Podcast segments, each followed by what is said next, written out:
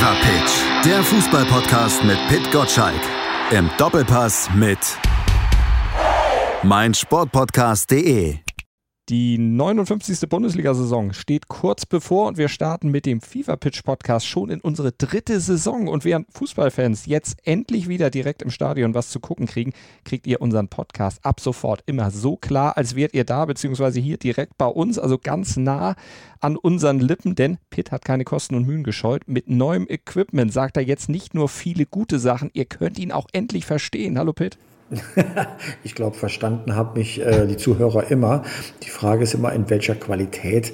Und natürlich will ich nur das Beste für die Zuhörer und äh, habe deswegen ein wunderschönes Mikrofon äh, erworben, mit dem man dann die Entfernung zwischen Hamburg und München-Ismaning überbrücken kann. Ich hoffe, unsere Zuhörer wissen das auch zu schätzen, äh, dass wir tatsächlich keine äh, Kosten gescheut haben, das sicherzustellen. Da bin ich mir ziemlich sicher, dass die das zu schätzen wissen. Wir haben doch sehr treue Hörer, wir haben sehr gute Hörer und ja, Hörer, die sich freuen, einfach mit uns auf die neue Fußballsaison. Wie wir haben die besten Hörer überhaupt, ja, das wenn man mal so klar. auf den Punkt bringen möchte. Ne? Das stimmt. Das kann man wirklich so sagen und besser geht es eigentlich nicht. Und die sind ja genauso erwartungsfroh wie wir. Freust du dich denn jetzt auch, dass endlich wieder Fußball kommt? Ich meine, es war ja gar nicht so lang die Pause. Wir hatten ja zwischendurch auch ein bisschen olympischen Fußball, aber Bundesliga ist doch noch was anderes, ne? Naja, durch die Zeitverschiebung bei den Olympischen Spielen war ich jetzt nicht im Olympiafieber wie normalerweise. Ähm, deswegen freue ich mich darauf, dass der Samstagnachmittag wieder einen äh, Sinn hat und, und, vor allem einen Verstand bekommt. Äh, äh, und außerdem geht der Newsletter wieder los. Das ist ja auch wieder schön. Äh, da hatte ich tatsächlich ähm, ein bisschen, wie sagt man sagen, äh, Nachholbedarf. Ich hatte Entzugserscheinungen. Ähm, mal nicht die nachts äh, die, äh, da zu sitzen und einfach nur so einzuschlummern, äh, war ein ganz neues Gefühl. Ich habe eine relativ lange Sommerpause gemacht, die hatte ich auch nötig, aber jetzt geht es ja wieder los. Was macht man mit so viel Schlaf? Ich kenne das nicht. Ich habe Kinder und ich habe Olympia betreut, podcast-technisch, von daher. Äh, ich war tatsächlich bei ZDF Info, habe ich mir nachts wunderbare Diskus äh, Dokumentationen angeguckt und äh, weiß jetzt bestens Bescheid über die äh, Inkas in Südamerika und über äh, Grabschutzmaßnahmen in Ägypten. Also insofern äh, lernt man ja noch was dazu, wenn man keine Newsletter macht. Das ist auch nicht so schlecht. Das muss auch sein, selbst in unserem etwas höheren Alter schon. Man lernt ja nie aus und man lernt ja fürs Leben. Kannst du denn das Wissen irgendwie auf die Bundesliga anwenden? Äh, keine Ahnung, irgendwelche Flüche oder irgendwelche, ja, weiß ich nicht, da fällt mir jetzt auch keine Parallele noch ein. Ähm, äh, Verwünschungen. Äh, ja. Nein, äh, es äh, sollte keine Parallele gefunden werden.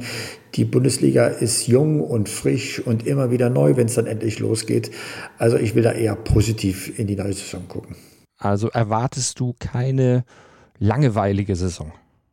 Naja, wenn man an Ägypten denkt, äh, äh denkt man ja auch an Spitzen und ich fände schon ganz gut, wenn wir manche Themen zuspitzen könnten. Nur eines ist mir tatsächlich in dieser Saison aufgefallen, die große Diskussion um Transfers äh, blieb aus. International ja, mit Lionel Messi, der von Barcelona zu äh, PSG sich geheuchelt hat, aber äh, so innerhalb der Bundesliga fehlen mir doch ein paar Kracher-Transfers, dass wir uns die Köpfe heiß reden können, ob das Sinn macht oder nicht. Dann lass uns doch mal die Köpfe drüber heiß reden, warum das nicht passiert ist. Sind denn die Bundesligisten die einzig ja, noch vernünftig wirtschaften? Also, äh, ob sie einzigen sind, weiß ich nicht, aber sie tun es auf jeden Fall. Ich habe ja vor ein paar Wochen ein Gespräch gehabt mit Uli Hoeneß und Oliver Kahn und die haben schon gesagt, Megatransfers kann es nicht geben, wenn man 150 Millionen Euro Umsatzverlust verzeichnet, dadurch, dass eben keine Zuschauer im Stadion war. Borussia Dortmund musste jetzt auch äh, nicht so schöne Zahlen vermelden unter der Woche. Also wenn in beiden Spitzenclubs schon das Wasser bis zum Hals steht, also nicht so, dass es existenzgefährdet ist, aber doch so, dass man eingeschränkt ist, wie muss es dann erst anderen Clubs gehen? Wir hören ja ganz furchtbare Sachen von Werder Bremen, ja, abgestiegen in die zweite Liga, aber dass man äh, so einen äh, wunderbaren Spieler wie Sargent äh, abgeben muss, weil man es sich einfach nicht mehr leisten kann, dann äh, weiß man, welche Stunde geschlagen hat. Also mir ist lieber, die Bundesliga ist vernünftig und kommt dann irgendwie aus diesem Tal dann wieder umso gestärkter heraus, bevor man solche Quatschdinge macht, wie jetzt Paris Saint-Germain und Financial Fair Play mit Füßen tritt. Also ich bin dann schon eher stolz auf die Bundesliga, dass man ähm, es versucht, den Leuten zu erklären, äh, dass man keine großen Transfers macht man merkt ja schon, wenn es diese Gehälterdiskussion gibt in der Bundesliga, das hatten wir ja zuletzt bei Bayern München, wenn diese Spieler eben keine Rücksicht nehmen auf Corona-Krisen, sondern weiterhin meinen, die eine Million oder zwei Millionen mehr rauszuquetschen aus ihrem Verein, wie pikiert die Leute reagieren.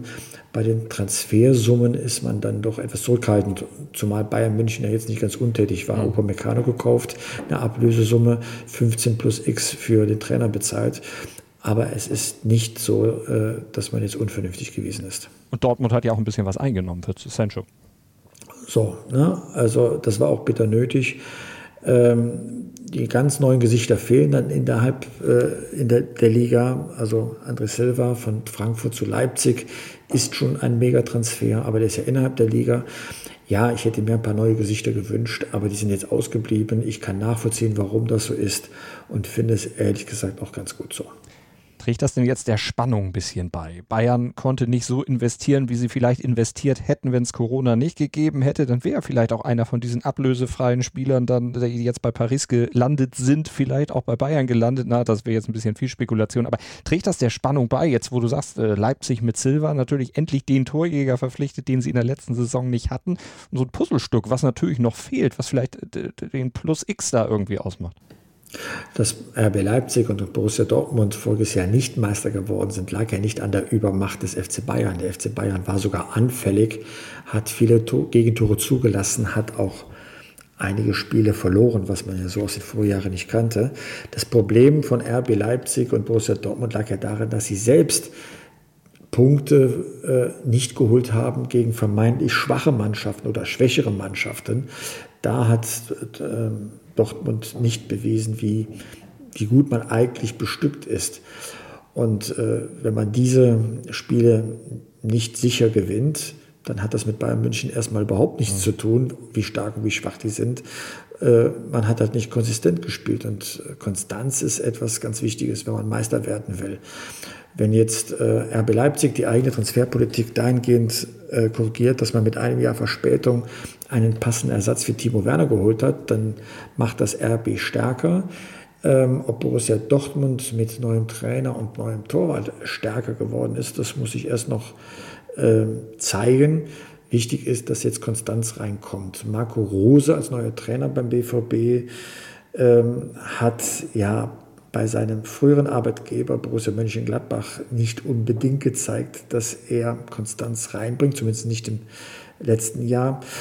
Aber er hat da jetzt eine andere Mannschaft und deswegen darf man gespannt sein, ob diese Spiele ausbleiben, wo man leichtfertig Punkte verschwingt. Also Stichwort Mentalität. Das war ja das, was man dann auch Marco Reus in der letzten Saison mehrfach gefragt hatte, ob Dortmund denn die entsprechende Mentalität hat. Das hat er ja nicht so gerne hören wollen. Er hat auf jeden Fall gesagt, den Kader, um deutscher Meister zu werden, haben wir.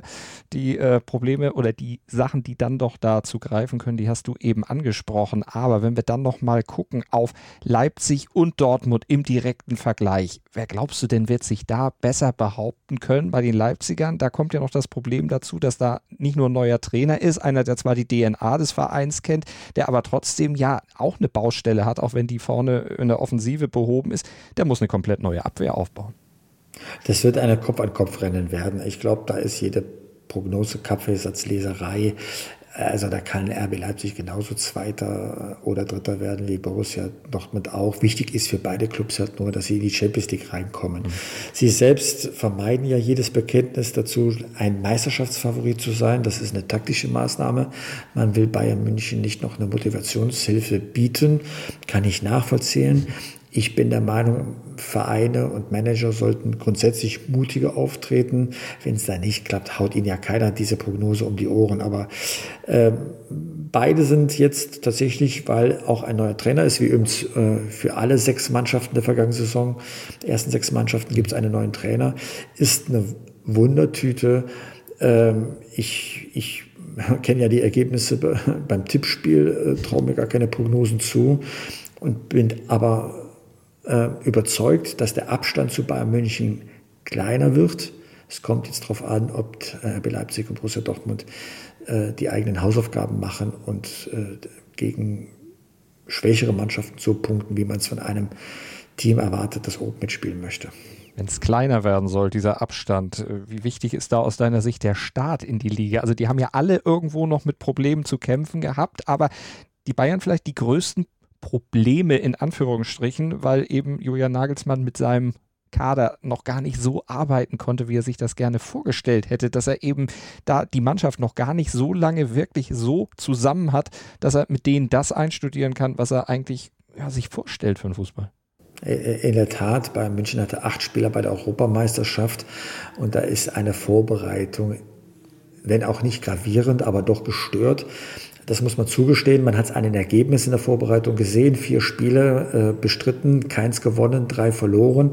Das ist nicht schön. Da wird man als Trainer, ob man will oder nicht, ein bisschen unter Druck gesetzt. Mensch, äh, wie weit kriegt er das Team in den Griff? Und, oder wenn man noch nicht diese Frage stellen will, ähm, wie schnell kommt sein Team ähm, in Form? Und da gilt ein alter Grundsatz, den ich mal von Ottmar Hitzfeld gelernt habe. Der hat gesagt, die Startphase der Saison, also die ersten Spiele, gehören mit zur Vorbereitung. Und wenn man sich jetzt den Terminkalender anguckt, es gibt ein paar Spieltage, dann kommt schon die erste Länderspielpause. Und diese Phase bis zur Länderspielpause Anfang September gehört mit zum Einspielen dazu. Also selbst wenn man da nicht die maximale Punktausbeute schafft, heißt das nicht, dass damit ja die Saison schon verloren ist. Das ist ja schon mathematisch ziemlich einfach zu belegen. Aber ich glaube, das gehört mit zum Einspielen dazu. Die Bundesliga-Saison geht erst nach der Länderspielpause Anfang September so richtig los. Und dann sollte Nagelsmann auch in der Lage sein, seine Mannschaft auf Betriebstemperatur zu bringen und zu halten. Ihr hattet Hasan Salihamidzic letzten Sonntag im Doppelpass. Äh, sieht er das auch so? Und wie lange halten die Bayern-Bosse aus deiner Sicht dann tatsächlich ruhig, äh, wenn denn die ersten Wochen und vielleicht auch ein bisschen über die Länderspielpause hinaus die Ergebnisse nicht so sein sollten, wie man sich das eigentlich vorstellt? Naja, da tickt ja die Uhr auf dem Transfermarkt. Man kann noch bis zum 31. August reagieren, einen neuen Spieler holen. Es ist offenkundig, dass Bayern München gerne noch Sabitzer von RB Leipzig holen will, aus zwei Gründen. Zum einen, um die eigene Mannschaft zu stärken. So ein kreativer Spieler ist immer eine Bereicherung, aber auch um einen direkten Konkurrenten zu schwächen, weil derselbe Spieler fehlt ja auch RB Leipzig und ähm, Julian Nagelsmann weiß ja, wen er holt und wie er reinpasst. Er hätte dann schon zwei Pfeiler aus seinem alten Club im neuen Club, nämlich Upamecano und Sabitzer. Insofern äh, hat tatsächlich Hassan Salihamidzic noch ein paar Tage Zeit. Ähm, ich glaube, dass Bayern München auch noch was tun muss. Äh, Benjamin Pavard fällt jetzt ein paar Tage aus. Selbst auf der rechten Seite, wo er zwar Weltmeister geworden ist, spielt er aber keine überragende Rolle. Ähm, das ist tatsächlich noch eine Baustelle. Also man sieht, Bayern München müsste noch was tun, will es nicht unbedingt. Salihamidzic hat gesagt, der Kader ist stark genug. Man wäre auch vorige Saison weit in der Champions League gekommen, wenn nicht zum falschen Zeitpunkt ein paar Fälze gekommen ist. Und das ist vielleicht auch der Angriffspunkt bei Bayern München. Der zweite Anzug ist natürlich prominent bestückt, aber auch nicht so dick gefüttert, dass man durch jede Krise, äh, und jetzt meine ich eher eine Terminkrise, mhm. äh, kommen kann, wenn Verletzungen kommen und so weiter. Also ähm, für mich wird es spannend werden. Bayern München hat ja ein ganz klares Ziel gesetzt. Man will die zehnte Meisterschaft in Folge gewinnen und damit in den Top-Ligen einen Europacode äh, aufstellen. Also äh, ich glaube, die Kraft reicht noch tatsächlich, äh, dieses Ziel zu erreichen. Aber international wird es halt immer dünner, wenn man sieht, wie andere Mannschaften sich da aufrüsten. Glaubst du denn, ich weiß ja, welche Mannschaft du ansprichst, du hast sie ja eben auch schon erwähnt, PSG natürlich mit diesem Star-Ensemble da vorne jetzt um Lionel Messi. Glaubst du denn, dass die tatsächlich dann auch die PS, die sie da jetzt erstmal auf dem Zettel haben, dann auch auf die Straße kriegen? Das wäre ja nicht das erste Mal, dass PSG sich enorm namhaft verstärkt und dann trotzdem, Entschuldigung, abkackt.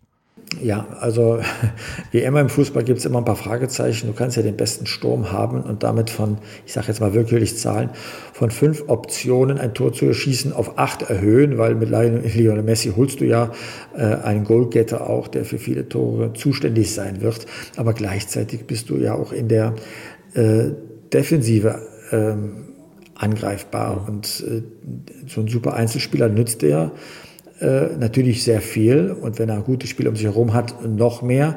Aber auch mit Argentinien hat er ja im internationalen Vergleich, also Südamerika-Meisterschaft diesem Jahr mal außen vor gelassen, äh, nicht viel geholt bei einer Weltmeisterschaft. ist ins Finale gekommen und da hat die deutsche Mannschaft 2014 geschafft, ihn auszuschalten. Also ein Freifahrtschein ins Finale der Champions League ist die Verpflichtung von Messi nichts. Ähm, aber die Wahrscheinlichkeit, es zu schaffen, wird damit dramatisch erhöht, gar keine Frage. Und die Wahrscheinlichkeit, dass Bayern da eben nicht hinkommt in dieser Saison, in dieser Saison, das würdest du auch sagen, ist auch recht groß. Naja, also es ist erstmal eine geschlossene Mannschaftsleistung, die bei Bayern München äh, immer ins Feld führen konnte. Wenn man es gelingt, äh, es zu wiederholen und man von Verletzungen verschont ist, ist ja Bayern immer ein Kandidat fürs Viertelfinale, Halbfinale. Und ab diesen Runden es hat vieles, passiert vieles mit Glück, Zufall, Geschick, Momentaufnahme. Also äh, ich traue Bayern schon zu, dass sie ins Viertelfinale mindestens reinkommen. Bei welchem Trainer in der Bundesliga, um da mal wieder den Schlenker zurückzumachen, würdest du sagen, ist der Druck jetzt schon am größten? Nagelsmann? Äh, auf jeden Fall Nagelsmann. Die, äh, bei Borussia Dortmund bauen sie ja immer eine Komfortzone auf. Wenn also da nicht eine große Niederlagenserie passiert, wie damals bei Peter Bosch, äh, passiert dem Marco Rose ja nichts. Nach der eigenen Wahrnehmung hat Borussia Dortmund den besten deutschen Trainer geholt. Äh, so, an dem werden sie auch festhalten.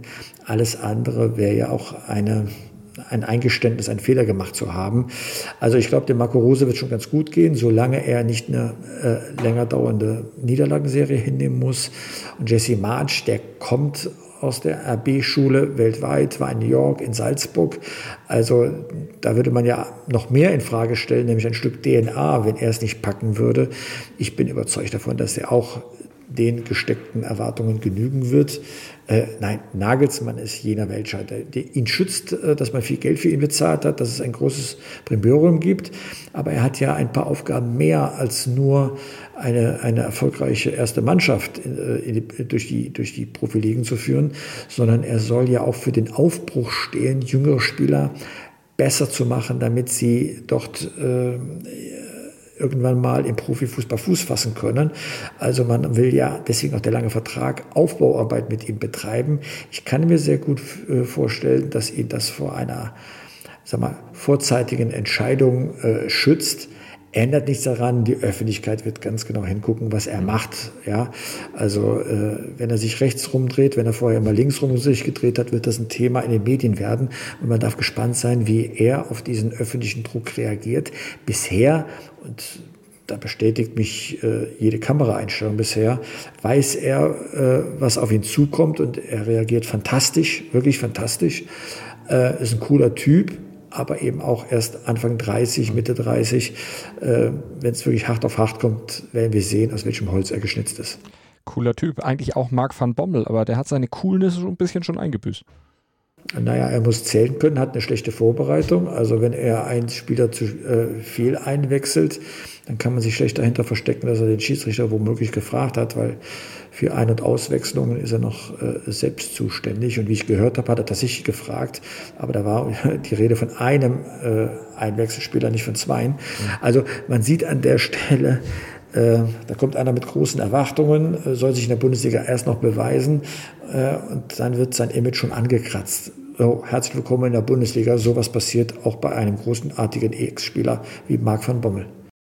Wenn wir auf das Feld der ersten Liga gucken, dann haben wir ja in der letzten Saison dann erlebt, dass Traditionsvereine abgestiegen sind. Schalke und Werder, beziehungsweise im zwei Jahre oder zwei Jahre zuvor ja auch schon der HSV. Diese großen Namen, die jetzt fehlen, die jetzt aufgefüllt wurden, immerhin mit dem VfL Bochum als früher mal unabsteigbarem Team, also auch ein durchaus traditionsreicher Name und Gräuter Fürth, deren Tradition natürlich noch ein bisschen weiter zurückliegt. Dieser Aderlass, würdest du sagen, das schadet der Bundesliga, das schadet dem Ansehen der Liga, beziehungsweise dass diese Namen einfach nicht mehr da sind? Schau dir doch mal den Samstagsspieltag an, also die Spiele, die am Samstag stattfinden. Wolfsburg-Bochum, Union Leverkusen, Stuttgart-Fürth, Augsburg-Hoffenheim, Bielefeld-Freiburg, Dortmund-Frankfurt. Jetzt sag mir doch mal, bei welchem Spiel, zumindest bei denen, die um 15.30 Uhr beginnen, Dortmund ist ja das späte Spiel, bei welchen dieser fünf Spiele würdest du ein Sky-Abo abschließen, weil du sagst, das darfst du nicht verpassen? Ja, wenn du aus der betroffenen Stadt kommst und Anhänger dieses Vereins, gar keine Frage. Aber als unabhängiger, neutraler Zuschauer, und das ist ja immer noch die Masse, hast du erstmal keinen Grund, Sky einzuschalten. Und das wird ein Problem in der Bundesliga sein.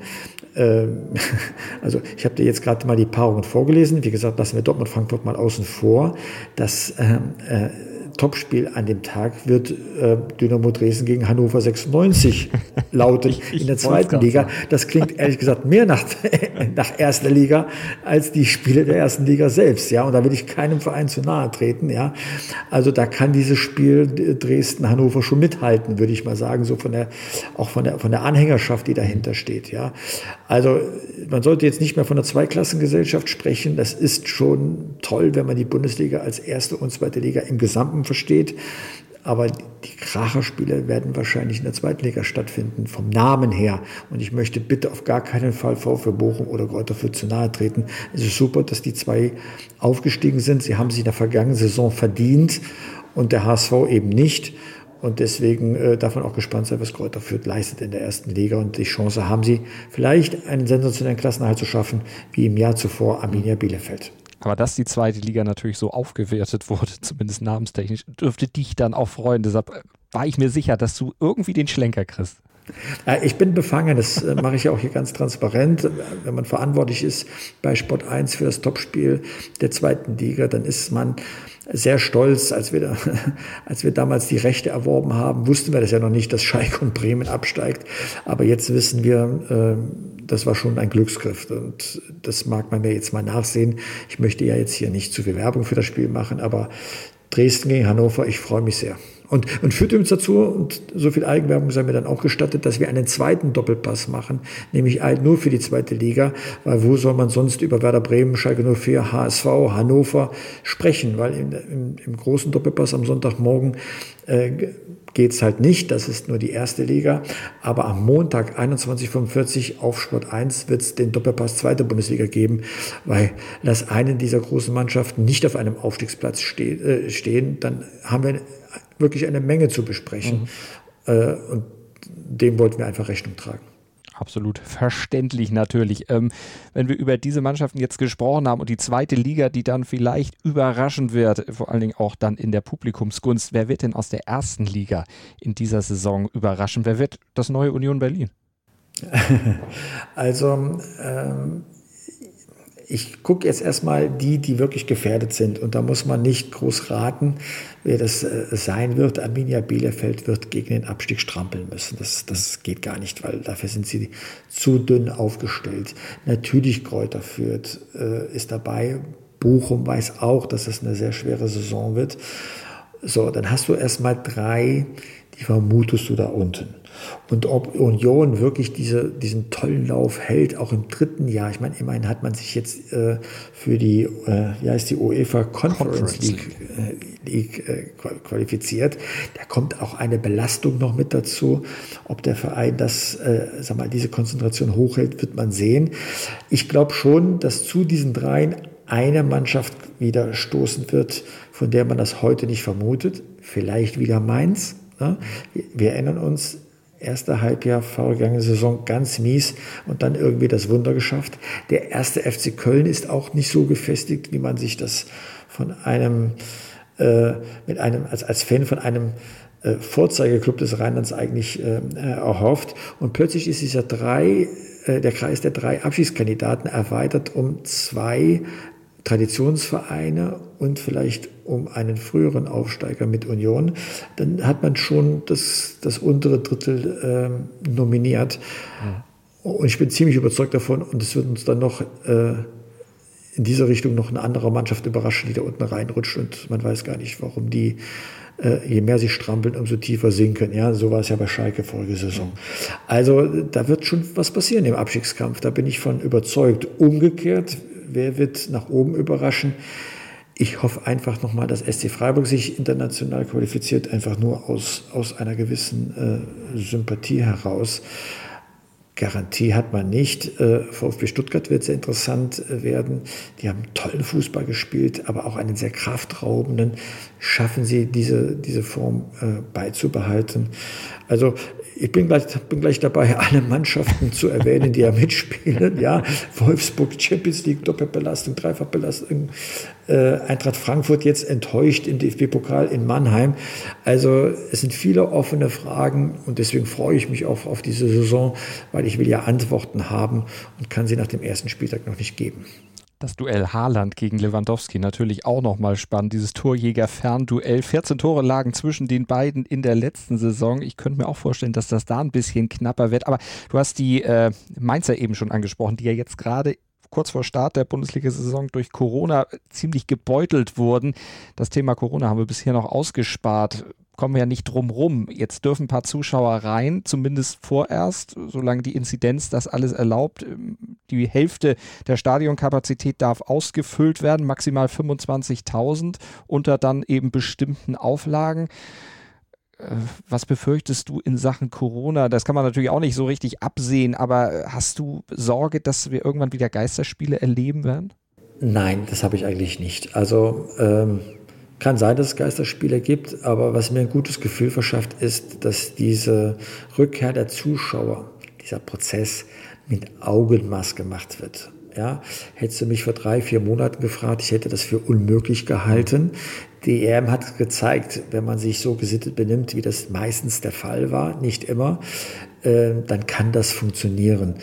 Ähm, die ersten Pokalspiele waren doch auch ordentlich von den Leuten. Es werden immer mehr geimpft, es wird getestet, es gibt Genesene.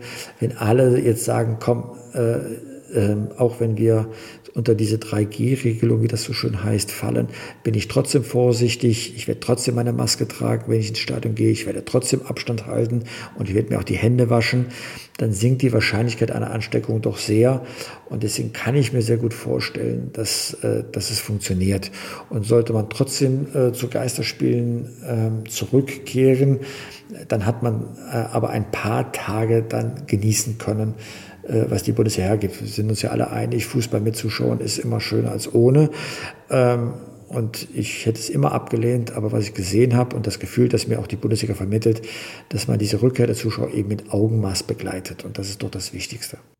Und mit Augenmaß begleitet ihr natürlich bei Sport 1 auch die Bundesliga, auch den Saisonstart. Dann Sonntag, du hast es ja schon gesagt, Doppelpass.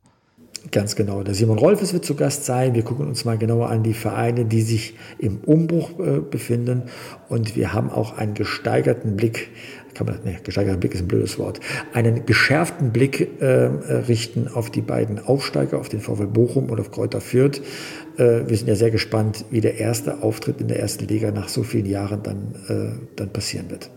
Und da werden wir natürlich dann am Sonntag alle reingucken, ab 11 bei Sport 1 an der Sendezeit hat sich nichts geändert, auch die Länge bleibt. Ja, absolut, zweieinhalb Stunden und Florian König führt durch die Sendung, hat ein ganz, ganz tolles Debüt hingelegt und freut sich jetzt schon auf die zweite Sendung am Sonntag. Da freuen wir uns mit. Wir freuen uns Montag wieder auf den FIFA Pitch Newsletter und wir freuen uns natürlich dann, und ich hoffe ihr dann auch, nächsten Donnerstag wieder auf den neuen Podcast. Bis dahin, genießt den Fußball, genießt den Bundesliga-Saisonstart und du natürlich auch Pitch. Schönes Wochenende und bis Donnerstag. Tschüss, Malte. Fever Pitch, der Fußballpodcast mit Pit Gottschalk. Im Doppelpass mit meinsportpodcast.de.